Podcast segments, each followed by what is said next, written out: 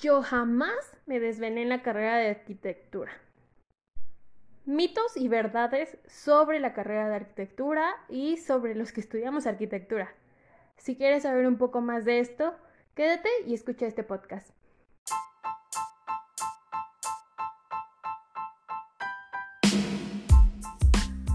Hey, hola, mi nombre es Karen y este será un espacio donde conocerás todo sobre la vida de un estudiante de arquitectura, desde la experiencia cero del proceso de ser arquitecto.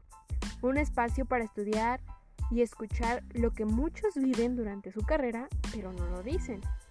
Vamos a aprender y llevar un espacio relajante para esos días de estrés. Así que, planos a la obra. Esto es arquitectura desde cero.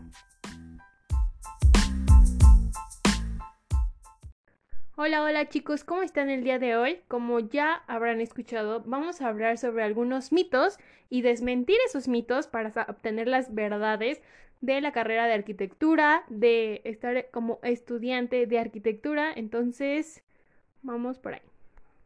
Creo que el principal aquí mito que hay es que el que te diga que nunca se desveló estudiando arquitectura, que jamás se desveló en estos cinco años de la carrera, desmiente, desmiente, lo voy a desmentir porque es completamente mentira, claro está. Eh, yo con mis dos años en la, en la carrera me he desvelado un chorronal de veces, ni siquiera las puedo contar porque sí han sido varias veces.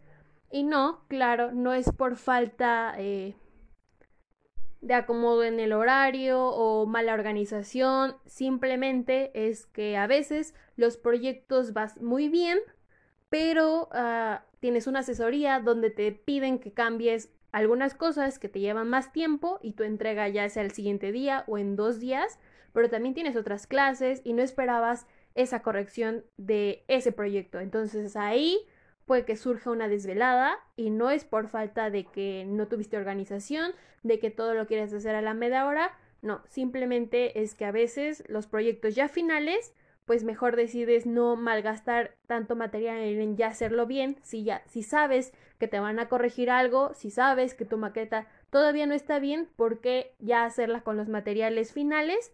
Si las puedes hacer con materiales extra y ya al final, cuando ya te den el punto visto y punto bueno de ese proyecto, terminarlo y culminarlo bien con los materiales que son y y bueno, esto no quiere decir, como les estoy diciendo, que hay ahí un problema en tu organización. Y ahí creo que va el siguiente, que es que los arquitectos no nos organizamos bien. La verdad es que sí nos organizamos bastante bien y esto va desde el principal eh, forma que es pues cuando te estás formando como arquitecto, desde ahí te tienes que organizar bien hasta cuando ya ejerzas la carrera como arquitecto, ahí también hay una organización. Pero bueno, nos vamos primero a lo de estudiantes. Y es que claro, nos organizamos bien, pero les vuelvo a repetir, hay alguno que otro factor que salga de improviso y esto siempre va a surgir por la materia de proyectos. No sé cómo la llamen ustedes, tal vez algún nombre similar, pero la mía es proyectos y así voy a llevar proyectos 1, 2, 3, 4 hasta que llegue a décimo semestre, que ya, bueno, ya sería otra como proyecto ejecutivo. Pero retomando lo que les decía, cuando ya ejerzamos la carrera, obviamente nosotros tenemos que ya ver una bitácora, que esto van a, vas a escuchar el nombre de bitácora desde el primer día que toques suelo o que toques este en este caso porque estamos en pandemia la tecla para ingresar a tu clase desde ese día te van a decir y te van a mencionar la palabra bitácora. Nosotros llevamos una bitácora para estar anotando cada uno de los procesos y para estar anotando fechas, eh, el tiempo de elaboración de cada uno de los proyectos que se está tardando, cuáles hubo los cambios y todo esto. Y esto también lo vamos a retomar ya cuando seamos, eh, cuando ejerzamos la carrera, claro, ahí vamos a tener que llevar una bitácora para entregar justos los tiempos a lo que el cliente necesita. Si decimos que la construcción va a estar en tres meses, ah, pues también necesitamos llevar la bitácora para ir dando este, pautas a lo que ya se está realizando y lo que falta por realizarse. Entonces, de que llevamos organización, claro, llevamos organización. La siguiente, el siguiente mito yo creo que es que los arquitectos o para ser arquitecto tienes que dibujar perfectamente. Desmiento esto completamente y es que ya se los había dicho yo varias veces y creo que en mi primer podcast, eh, cuando ustedes me conocen, eh, yo la verdad es que pues no, o sea, no es que digas que dibujo así súper bien o cosas así o que me sale... Eh, fantástico el cuerpo humano, porque tengo un compañero que eh, la verdad es que mis respetos para sus dibujos, pero no, o sea, no es necesario que si quieres estudiar arquitectura sepas dibujar al perfecto, o sea, y que te sepas la sección áurea así al full para dibujar tus las cosas y que tus dibujos tengan sección áurea, la verdad es que no, o sea, de aquí me voy a lanzar a un arquitecto muy conocido, bastante conocido, no uno que yo pues diga que me guste su arquitectura, ¿verdad? Pero eh, él es Frank Gehry. Y bueno, la verdad es que los bocetos de Frank Gehry no tienen nada que ver con un dibujo perfecto. Hasta yo los veo y diría, ¿esto qué es? Un, son rayones, puros rayones. Así que cada uno vamos tomando nuestra técnica, nuestra forma de expresar los dibujos, bocetos, y esto es a la manera en que yo lo entienda y claro, también darle a entender a, nuestro usuario, ¿no? Al que vamos a estar diseñando. Así que sí, desmiento eso, de que tienes que entrar para ser arquitecto siendo un especialista en el dibujo. Mentira. La siguiente cosa que voy a desmentir es que en arquitectura existen matemáticas súper complicadas. Y es que no, esto también es mentira, es falsedad.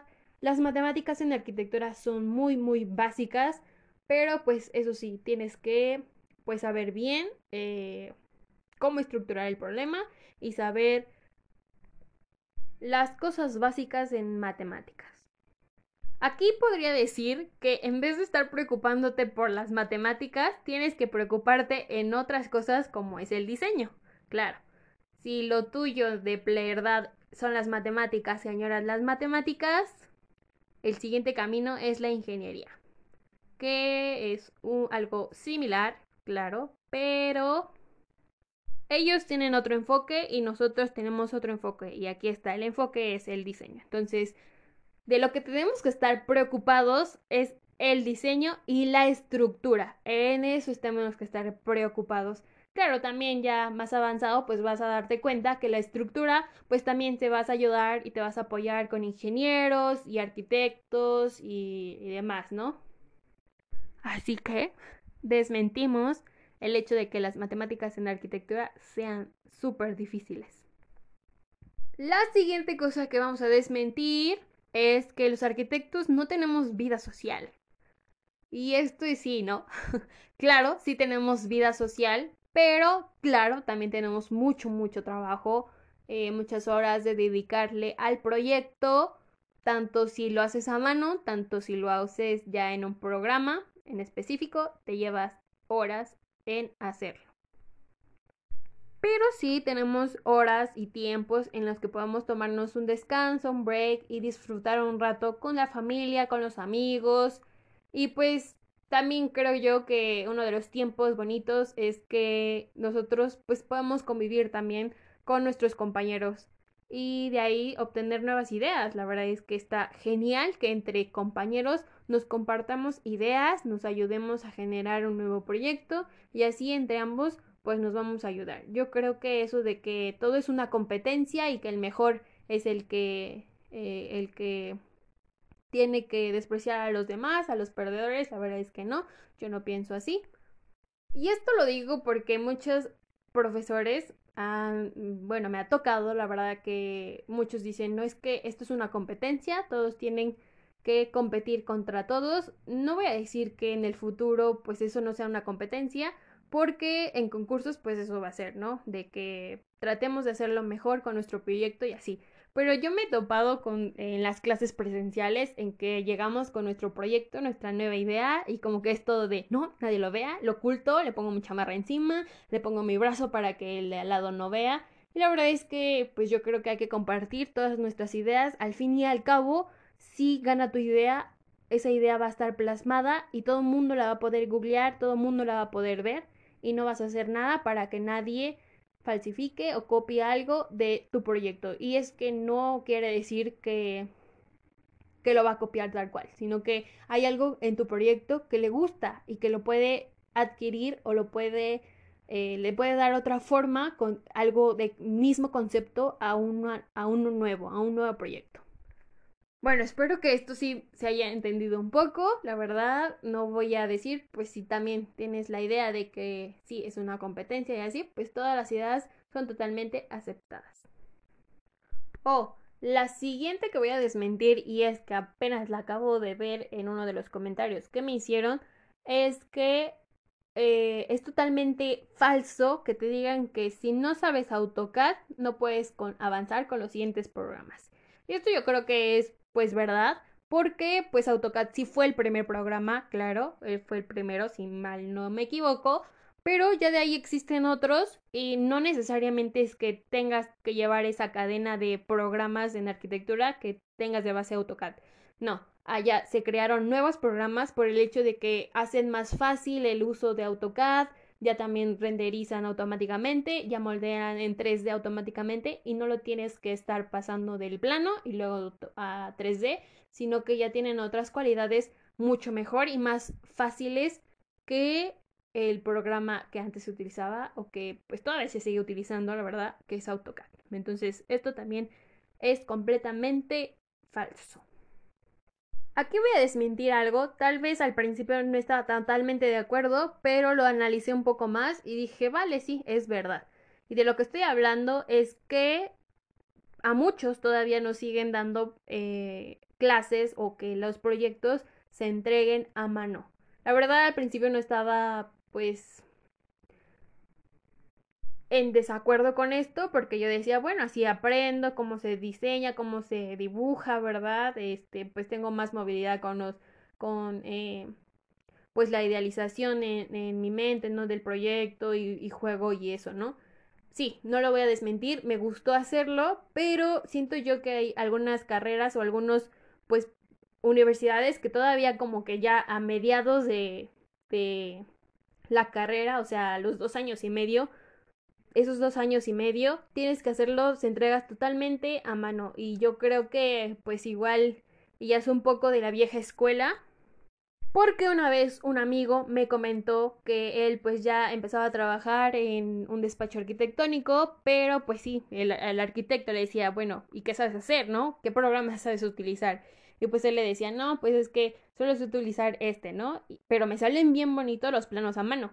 Y él decía, no, pues sí, muchas felicidades, que te salgan perfectos los planos a manos y que, y que te salgan bien, ¿no? Pero pues yo ya no, o sea, yo ya no vendo eso, yo ya vendo programas en, en digital, es más fácil para los, para los usuarios eh, verlo así en digital y ya renderizado y pues para nosotros también es mucho más fácil para hacer cambios y modificaciones.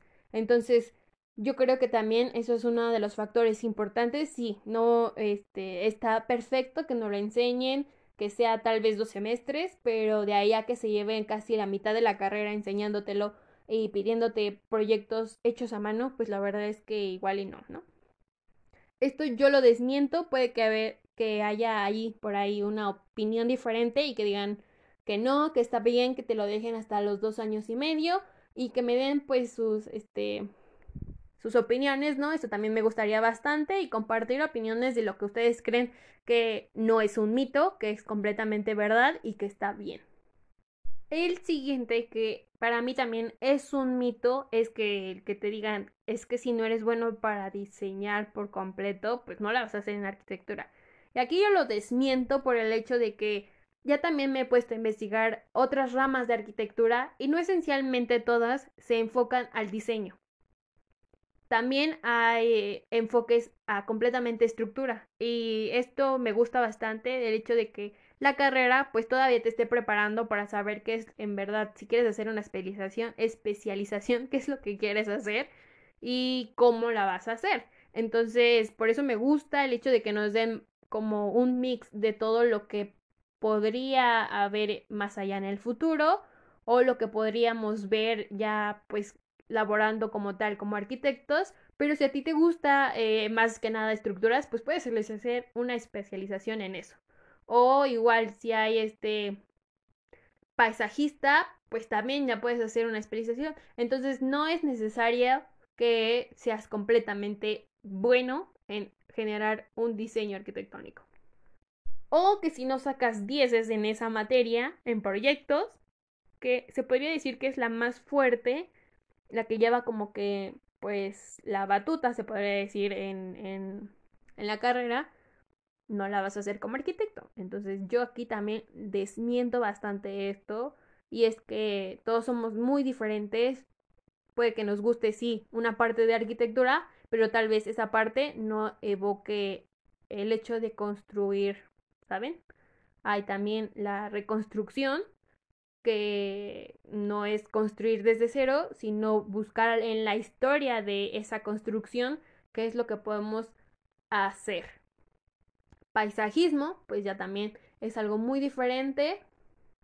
También existe el urbanista, que también es algo muy diferente y que no necesariamente tiene que ver con la planificación de edificios o la construcción de ellos, sino el acomodo en las ciudades. O sea, la verdad es que hay muchas, muchas cosas diferentes y por eso yo desmiento esto de que, pues si no, o sea, si no eres bueno en esta materia que es como que la base principal, pues ya tronaste todo, ¿no? O sea, eh, esto también es completamente falso. Y si quieres saber un poco más de esto, hice un podcast que se llaman eh, Arquitectura y qué más. Ahí yo hablo sobre algunas de las carreras que también puedes encontrar, o bueno, más que nada subcarreras o ramas de la arquitectura, especialidades más que nada de esta carrera. Así que vayan a escucharlo también.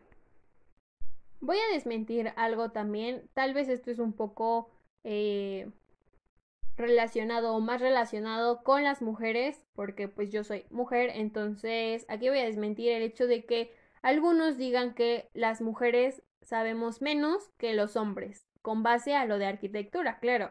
Y esto está pues por el hecho de que arquitectura o la carrera de arquitectura fue llevada por hombres durante mucho, mucho tiempo y ninguna mujer eh, estudiaba esta carrera. Entonces, la verdad es que eso, pues ya, estamos en el siglo XXI y para que todavía ya exista estas comparaciones. No, ya sabemos que hay muchísimas mujeres, no nos vayamos a los extremos, mujeres mexicanas y hombres mexicanos que por cual y por lo tal ambos son muy buenos en lo que hacen. Con diferentes formas, diferentes técnicas, pero ambos somos reconocidos. Esto no es un mito, claro, pero tampoco es una verdad al 100 el hecho de que en arquitectura se gaste mucho dinero, eh, en parte sí. ¿Por qué digo esto? Porque eh, ocupamos muchos materiales, muchos materiales y además que ocupamos pues una computadora que venga específica para pues nosotros, para los arquitectos, que ya ahora pues hasta la fecha sí venden eh, como pues computadoras específicas para nosotros, claro y que suelen ser un poco más caras que las comunes. Pero eh, esto es porque pues necesitan tener más memoria, más eh, fuerza en, en los reguladores y todo, ¿no? Entonces, por el hecho de que ocupamos varios programas que necesitan estar en constante eh, movimiento y a veces los programas son muy pesados, lo que exportamos también es muy pesado, la renderización también es bastante pesada, entonces por esto ocupamos una computadora más específica, ¿no? Pero algo que yo escuché y algo que de verdad creo es que al principio puede que sea un gasto bastante cañón, ¿sí? Por los materiales que te piden, pero si lo analizamos bastante bien, son materiales que toda la vida, hasta podríamos decirlo bien, los cinco años de arquitectura que vas a estar ahí, los vas a utilizar pero también los puedes utilizar ya en la vida laboral. Entonces, son materiales que no solo les vas a dar una utilizada y lo vas a tirar, sino que esto pues tiene un proceso, ¿sí? Y pues tampoco digo que sean permanentes y para toda la existencia, claro que no, porque pues vienen nuevas actualizaciones y demás, pero te van a ayudar. Entonces sí, hay que hacer un ahorrito para los primeros años estudiando arquitectura. Pero ya de ahí en fuera, pues es bastante, pues práctico se podría decir por el hecho de que puedes buscar la forma en que los materiales con los que hagas tus proyectos, tus maquetas, y todavía haces maquetas, claro, sean más económicos. Y esto también pues va a variar como en el tipo de profesor que te toque, ¿no? Eh, si es alguien que pues amigable, ¿no? Con el medio ambiente y te permite hacerlo con cualquier material, pero que se vea bien estético, adelante. Pero si es alguien que pues igual te pide un cierto material que es bastante costoso, pero pues ahí vas a buscar técnicas. Eh, una vez les comenté también que había un material que era muy muy costoso, pero lo podíamos comprar por un pliego muchísimo más grande y obteníamos un cacho más pequeño, pero a un precio bastante, bastante cómodo para nosotras. Y nosotros, claro. Entonces, sí, aquí voy a desmentir un poco el hecho de que pues en los cinco años igual no vas a gastar la fortuna ni ni cada año vas a utilizar el mismo dinero que utilizaste al principio, no, eso es mentira, pero sí se gasta un poquito en los primeros años de eh, en el estudiar la carrera. Aquí también viene otra verdad. Mm, para mí, claro, esta sí es como más personal, no sé si les haya pasado, pero también he escuchado a varios que sí les pasa. Y es que la arquitectura puede ser un poco frustrante, un poco, si no bastante frustrante, por el hecho eh, que de verdad tienes que buscar una forma en que la imaginación, tu imaginación sea eh, que esté en constante movimiento, que esté en constante generar ideas tras idea tras idea. Y esto es porque tenemos que innovar. Nosotros innovamos en la forma, en el diseño. Y lo que queremos es que nuestro diseño, nuestro nuevo diseño, no se parezca al diseño que ya está existente. Entonces eso es lo importante, que tomemos eh, una técnica o forma en que podamos generar esta innovación en nuestras ideas, en que estemos en constante eh, imaginación en cómo se va a ver y demás. Es frustrante, sí es frustrante porque obviamente va a haber un tiempo en que no tengas ninguna idea, no sepas ni de dónde sacarla, de si de la manga, si de dónde, si de aquí, si de allá. Entonces, eh, sí, es verdadero, puede ser frustrante, pero créanme que vale muchísimo, muchísimo la pena. Otro mito, los verdaderos arquitectos o los que se nacimos para estudiar arquitectura, jamás soltamos la toalla. Esto es completamente falso. Siempre me han dicho que si te cuesta muchísimo, al punto en que todo te duele absolutamente todo, es porque estás haciendo algo bien. Y esto no quiere decir que lo que dicen muchos, ¿no? Es que lo tienes que disfrutar y así. Claro, lo disfrutas, pero también va a haber momentos en que te llene de frustración, enojo porque algo no te sale, también llanto, o sea, súper eh, sentimientos encontrados y eso va a estar completamente bien. Así que vuelvo a lo mismo de antes, la frustración también es aceptable si estás estudiando arquitectura. Entonces, todos los sentimientos son completamente aceptables porque todos somos seres humanos, entonces eh, podemos expresar lo que sentimos de cualquier forma. Y eso no quiere decir que entonces no estés disfrutando tu carrera. Porque todos los momentos los vas a recordar en algún momento. Y todas las frustraciones que tuviste, todos los enojos que tuviste, también los vas a recordar y puede que los recuerdes como, ah, esta vez me enojé bastante porque el proyecto no me quedaba y al final resultó que tenía un error ahí y por esa frustración pues eh, no me di cuenta, ¿no? Entonces todas esas anécdotas se llevan a un futuro ya cuando ya tal vez proyectemos, ya estemos eh, trabajando como tal, no sé qué. Entonces todo es válido, chicos. Y bueno, ya por último, es un mito que te digan que hay una reglita, hay una fórmula para saber si vas a ser bueno o malo arquitecto. Eso no lo sabemos. O que si naciste para ser arquitecto. Eso no lo sabemos. Así que yo te recomiendo que no te frustres, que le des todo del todo de, de ti a esta carrera si de verdad es para ti, si de verdad tú quieres seguir estudiándola, si encuentras pasión en ella, adelante, que esa pasión va a llegar muy lejos y te va a hacer buen arquitecto. Eso es lo que va a definir si tienes pasión para hacerlo, eso es lo que va a definir si vas a ser bueno o si no vas a ser bueno. Y también, o sea, si ya estás en otro, en otra área que pues tal vez tenga relación, como muchos otros arquitectos que al principio fueron artistas y después fueron arquitectos, o fueron ingenieros, pero ya después también quisieron ser arquitectos, es válido, es completamente válido. Entonces, así es, les recomiendo que se apasionen por algo que les guste. Y vuelvo lo mismo a lo que ya estamos desmintiendo que puede que no te apasione una de tus materias o dos o tal vez tres, pero las demás materias seas bastante bueno y te guste muchísimo hacerlo y llegues con total felicidad a hacerlo. Entonces, trata de recopilar o toda esa información, todas esas materias que de verdad te gustaron bastante para que en algún momento digas, no, entonces puedo dedicarme mejor tal vez a esto, sí, es arquitectura, pero ya hay una especialización más allá. Entonces, pues aquí el límite, pues no, no creo que haya límites. Y, y, pues nosotros lo vemos como arquitectos todo el tiempo, ¿no?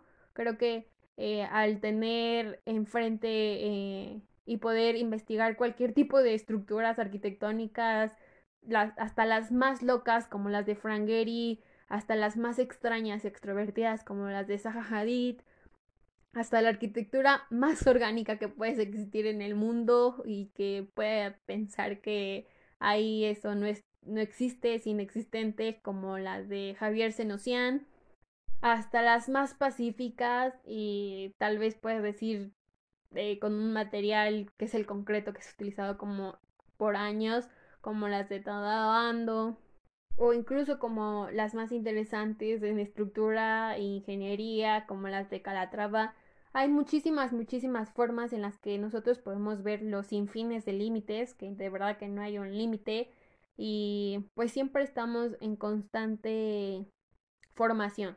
En todo lo que vemos, en todo lo que hacemos, podemos encontrar una forma de inspiración para crear arquitectura.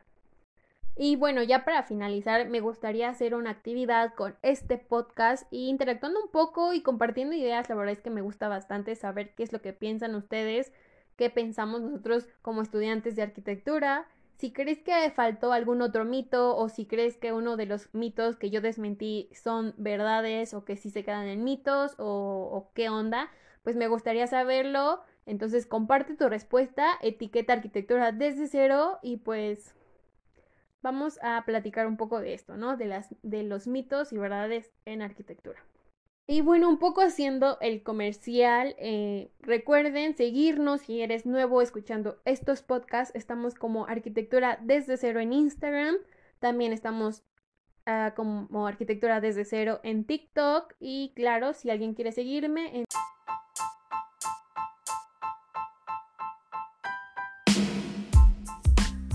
Y bueno chicos, esto fue todo por el podcast del día de hoy. Eh, ya saben, eh, hemos subido, estamos subiendo podcast todos los miércoles y viernes. Ahí a veces se me pasan las fechas y todo, pero tratamos de estar ahí al pendiente. Muchísimas gracias por escuchar este podcast. Nos escuchamos en la próxima. Esto es Arquitectura desde cero. Chao.